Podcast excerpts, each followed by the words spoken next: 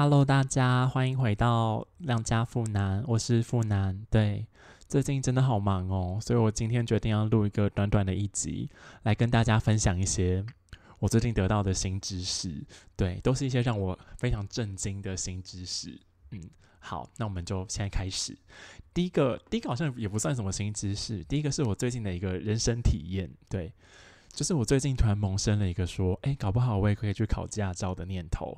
因为我这个人就是真的汽车跟机车都完全不会，我都没有从来没有考过驾照。因为，因为，因为这讲出来好像，因为我爸妈就是会开车啊，然后我我也很爱当那个爸宝跟妈宝，就是哎拜托载我去哪里，载我去哪里，他们都很愿意。然后我就这样子，嗯，OK 啊，好像我这辈子也不用 学开车。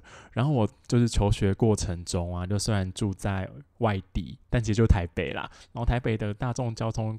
运输工具就很方便呢，所以我就从来都没有兴起过我想要考任何驾照的念头。对，而且我的朋友们真的都会骑机车，也会开车，所以我每次都当那个废物朋友就好了。对啊，然后有时候我妈好像就会劝我说：“哎，你要不要现在没什么事，要不要去考驾照啊？”然后我就想说，好麻烦哦，因为我就一直觉得考驾照的症结点就是考驾照的。就要练车啊，那些驾训班都在一些很偏僻的地方，但很偏僻的地方我又不会开车，我我要怎么去，对不对？又只能搭公车，那公车的班次又很少，我觉得好麻烦哦。我都会想说，算了算了，那就不要考好了。然后我妈就会说，哎，那你以后要去一些就是大众运输工具叫到不了地方要怎么办？我就想说。那就不要去就好啦。对我就想说，那就不要去就好啦。她说你出国怎么办？我想说，也不是每个人都要出国吧。而且世界上有一种是东西叫计程车啊，对不对？我就一直怀抱着这个念头，我就想说，没关系，我一辈子不考驾照应该也没关系。对，因为我有时候只是骑脚踏车在路上，我都觉得蛮害怕的。我就觉得啊，要我开车，我感觉心理压力很大。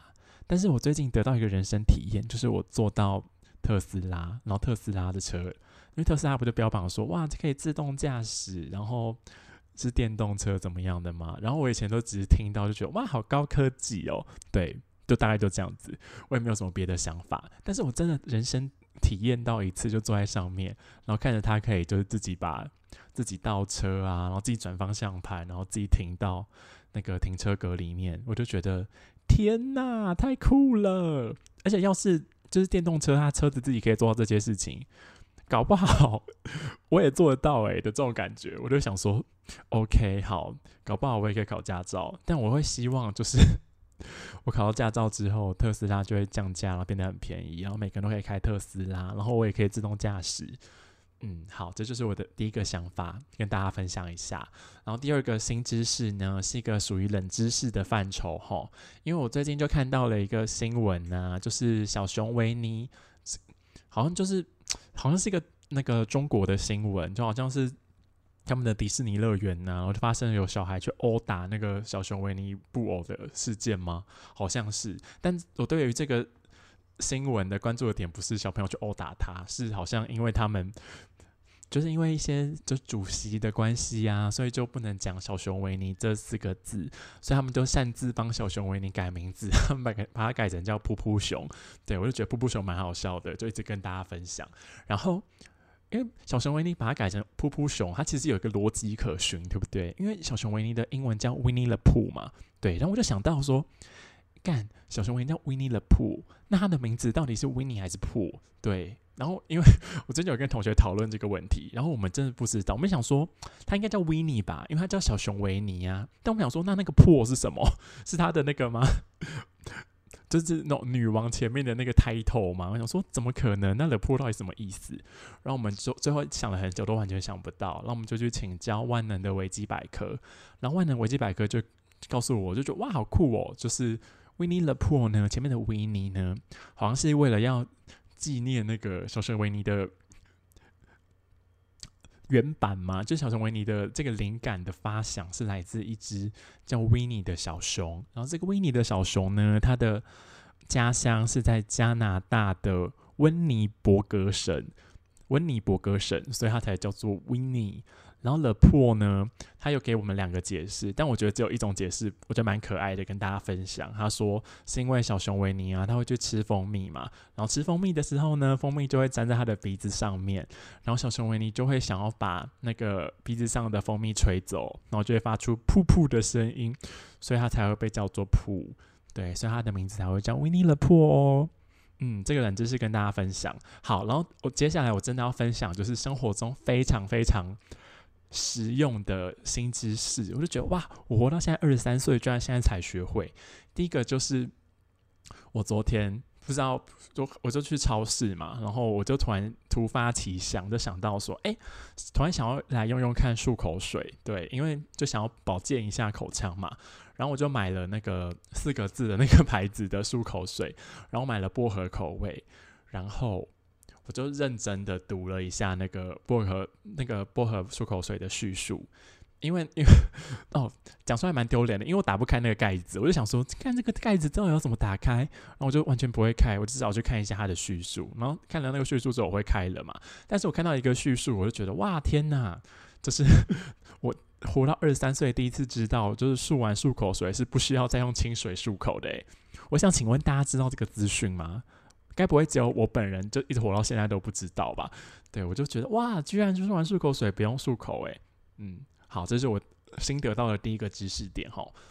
然后我跟大家讲，就是使用了那四个字的薄荷漱口水的心得，就是它真的好辣，辣到我真的漱进去的时候，我眼眼泪都要流出来。但是它又要漱三十秒，我就只好就强忍着，然后然后一边看 YouTube 影片，然后一直一直在心里默数三十秒。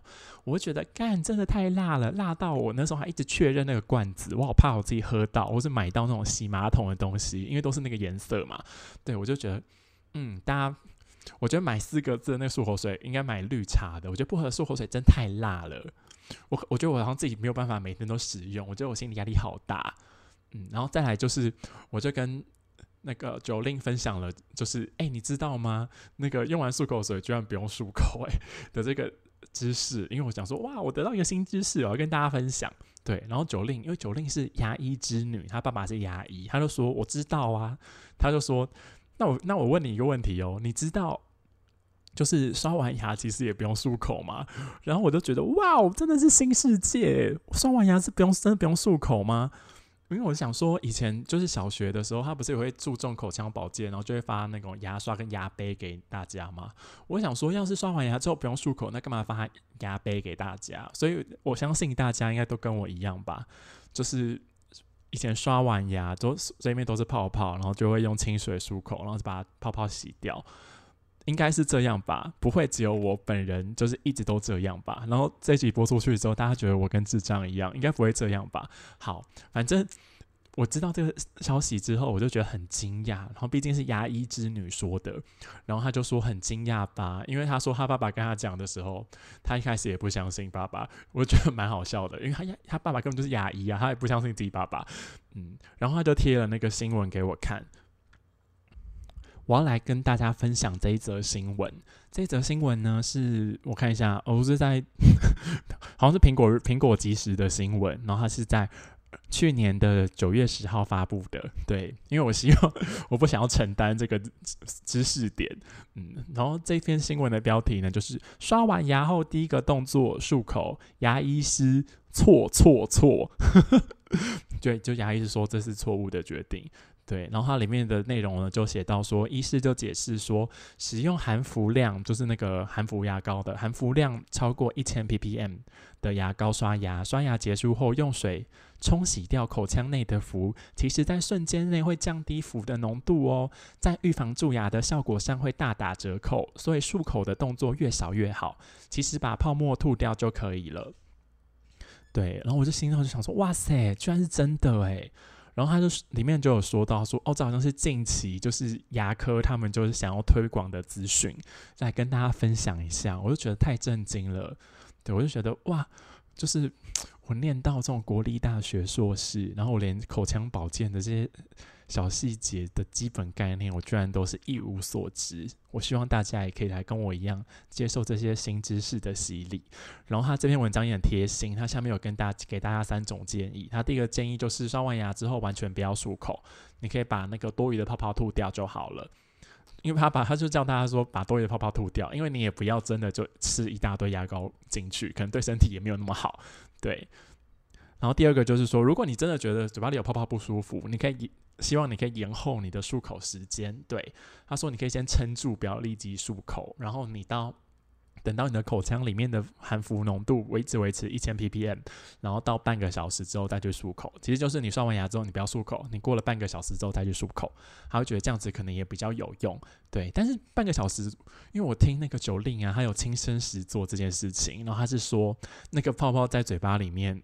就是过了没多久，它其实就会自己慢慢消亡掉，所以我觉得这个跟不刷应该是差不多的事情。然后再来就是说，如果你刷完牙之后真的完全无法忍受牙膏残余在嘴巴里面的话，你可以使用含氟漱口水漱口，但不要用清水漱口。对，但是你用完含氟漱口水漱口之后，也不要用清水漱口。对，大概是这样。他就说，以上这三种方法，大人小孩都适用。对我就觉得，哇，居然是新知识，好，我以后也会这样子的。爱护我自己的口腔，希望我的牙齿都很强壮。对，然后他有上面有解释说，哎，要是有一些小孩他用的牙膏是那种什么草莓牙膏、青苹果牙膏那种甜甜牙膏，会不会留在嘴巴里面会蛀牙？然后医师有里面有解释说，哎，牙膏的甜味不是真的糖哦，是人工甘味剂，所以也没有蛀牙的疑虑哦，大家不用担心。对，所以我就哇，这篇报道去年的报道，去年九月。居然给大家那么大的知识量，然后我居然现在才知道。然后我觉得这篇报道最好笑的东西是那个下面大家的留言，对，下面也有一些人就说 说哇，很棒的，很棒的那个，诶，没有诶，其实都没有诶。他下面的人就都是问问题，就说可是会分泌口水啊，是否会降低口腔内服的浓度呢？嗯。我不知道，对我说我不知道，但我觉得这也算是理性的留言。我觉得有很多不理性的留言，我觉得很好笑，跟大家分享。像这个钟先生，他就回答说：“不食人间烟火的白痴无误。”然后这个王先生呢，他就说：“要是这个理论成立的话，会到现在才发表吗？欧美国家早就提出来了。”我觉得这个这个王先生的留言，真的对自己对我们就是。东方人、东方国家的科学研究真的很没有信心。我希望他可以改掉这个概念。对，然后还有这个杨先生，他回答的简洁有力，他就说：“听你在放屁。”我觉得蛮好笑的。对，希望大家可以保持开阔的心胸来接受这些新知识哦。对，然后我得到了这两个新知识之后啊，我就觉得哇，我发现一个新大陆。对，然后我就马上去跟宋小姐分享，然后宋小姐。我就跟宋小姐说：“哎，用完漱口水之后不用漱口，哎，你知道吗？”宋小姐说：“当然知道啊，你是白痴吗？”我就想说：“好吧。”那我就说：“那你知道刷完牙之后也不用漱口吗？”她就说：“真的假的？”对，大家都跟我一样震惊，相信你们也会跟我一样震惊的吧？嗯，然后宋小姐之后再补充了一个，也是关于口腔保健的新知识给我，就我也觉得哇，居然会这样！就是她就说：“哎，那你知道，就是含氟牙膏，它会让你。”就嘴巴跟脸颊那边产生痘痘吗？我想说，真的假的？真的吗？有可能吗？然后他都说真的，然后他也去找了新闻给我看。然后这个新闻哈，我也跟大家分享一下，它是在 ET Today 的新闻。然后这个新闻呢是在二零二零年的七月九号发表的。然后它的新闻标题是“下巴满爆痘痘，医铺就医生说含氟牙膏一成分害的，连泡泡也会刺激。”对，然后我帮大家截取下面哦，他就说，在医学上，氟化物就是含氟牙膏里面的氟化物，可能会导致口腔周边的皮肤炎，所以对于一部分的人来说，可能会产生大大小小的颗粒，严重的话，整张脸都会有哦。对，所以他就建议说，对皮肤不好的人可能会产生痘痘，即使没有直接碰到牙膏，但刷牙时产生的泡泡也会刺激皮肤哦。所以他就认为说，脸上很多痘痘或者皮肤比较不好的人，可以先改成不含氟的牙膏。来看看肤况会不会改善，我就觉得哇，居然就是口腔保健那么多学问，真的牵一发而动全身呢，就觉得哇，生物真的好奥妙哦。嗯，就跟大家分享一下。然后它下面也有也有很贴心，就说，哎，要是大家为了自己的皮肤，然后就使用不含氟的牙膏，那最好要一吃完饭之后马上刷牙哦。对，如果没有用含氟牙膏的话，对努力保持要更努力的保持牙齿的干净跟整洁。嗯，好，希望我今天的节目有带给大家很多的知识含量，有吗？我相信有。嗯，好，大概就这样。